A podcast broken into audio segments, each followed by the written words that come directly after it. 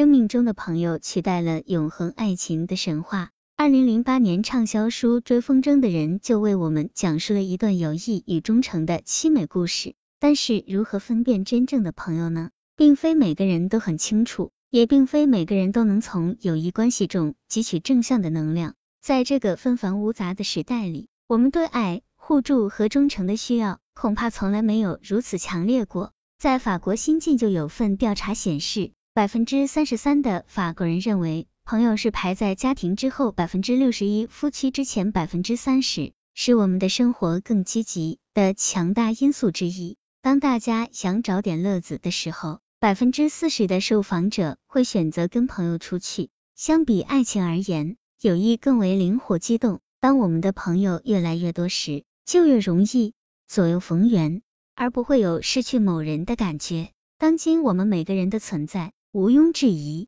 任何时候都存在于跟别人的联系中，一旦你的电话或者网络通讯中断，那无异于一场灾难。互联网的迅猛发展使交往变得那么容易。古时人们往往终其一生三两知己朋友，现代人有的竟然可以做到拥有上千朋友。然而，往往拥有数量的同时，是以牺牲质量为代价的。另外，当下的社会对孤身一人的状态开始变得宽容。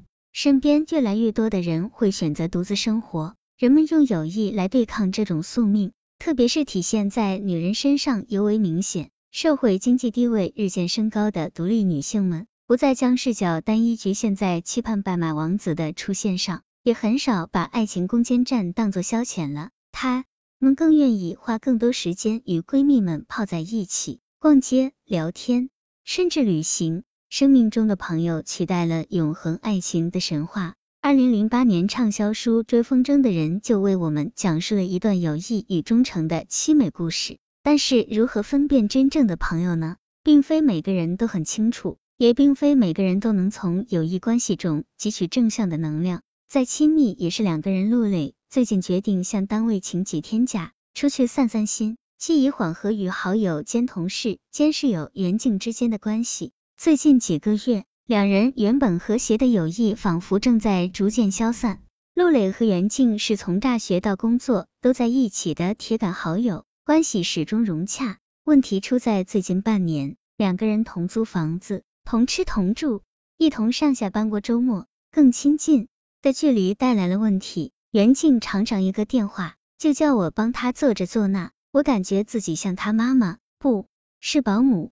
最近一次争执是因为工作上的讨论，起初只是观点不同，很快话题就转移到个人身上。陆磊突然出言讽刺，尖锐的指责于袁静的麻烦和幼稚。袁静很惊诧，不明白为什么一向支持自己、善于倾听的好友，何以突然间变了一个人。心理学家霍尔曾有一项研究，人际关系的密切可以通过交往双方所保持的空间距离得到体现。研究发现，亲密关系，父母和子女、情人、夫妻间的距离为十八英寸；个人关系，朋友、熟人间的距离为一点五到四英尺；社会关系，一般认识者间为四到十二英尺；公共关系，陌生人、上下级之间的距离为十二到二十五英尺。这一系列数据都表明，即使是最亲近的人之间，仍然保持着距离。这似乎也意味着，无论我们如何努力。彼此了解，充分共享。我们都是带有不同需求、不同特质的个体。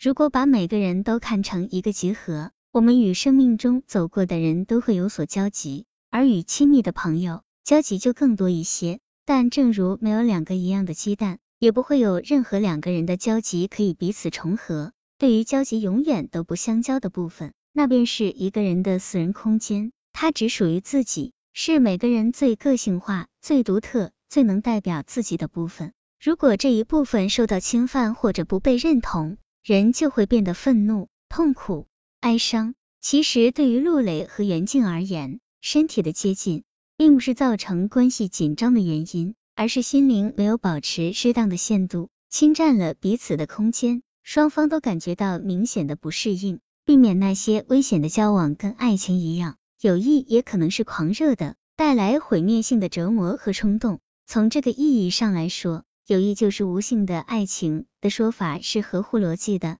通过友谊，人们无意识的，而且常常是强烈的，品尝了最初的欲望、不安和密切关系。也就是说，不被父母疼爱的人，更倾向于与苛责自己的人建立联系。孙静和马贝，一个内敛含蓄，一个直率，甚至略带攻击性。他们在同一间外企共事，都说工作中难以建立友谊，他们两个却互补的成为好朋友，彼此间谈工作、谈爱情、谈孩子，甚至谈性，既分享又担当，仿佛相爱一般。但在这种类似连体共生的友情中，也隐藏着某种尖锐的冲突。马贝在工作中积累了大量的抱怨，无论是上司还是自己的职责，孙静却在工作中体会到更多的成长。因此，马贝经常无意识的指责和攻击孙静，但孙静默默的接受着马贝的情绪。确实，我的朋友中有好几位就像马贝一样，经常当面攻击我、指责我，我并没有意识到这一点。孙静说，后来。马贝受不了这份工作，辞职了。过了不久，他给我写了一封长信，强烈的建议我也辞职。我不知道如何回应他的建议，但确确实实的，我感觉到我在被胁迫。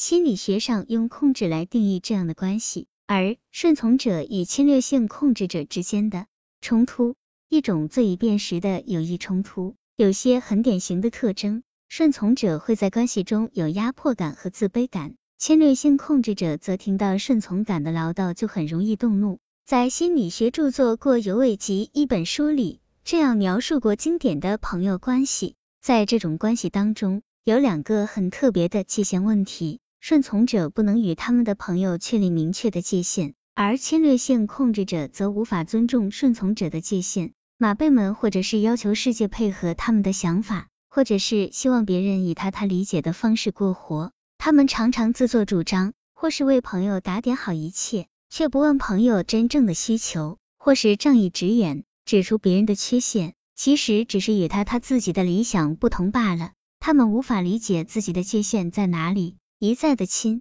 占其他人的生活，尽管是出于好心，却让人倍感压迫和自卑。并非奉献自己的全部就是好，爱情、友谊都是如此。捷克斯洛伐克著名网球皇后马蒂娜·纳弗拉蒂洛娃有句俏皮话：“你知道贡献与奉献的区别吗？想想熏肉煎蛋吧，母鸡为早餐贡献了鸡蛋，而猪则奉献了它自己。”肖欣在二十五岁时，跟一位有才华的年轻哲学家有了友谊的交集，对方是一个热情四溢的人，并笃信能把肖欣带入一个他从未涉足的世界。有一次。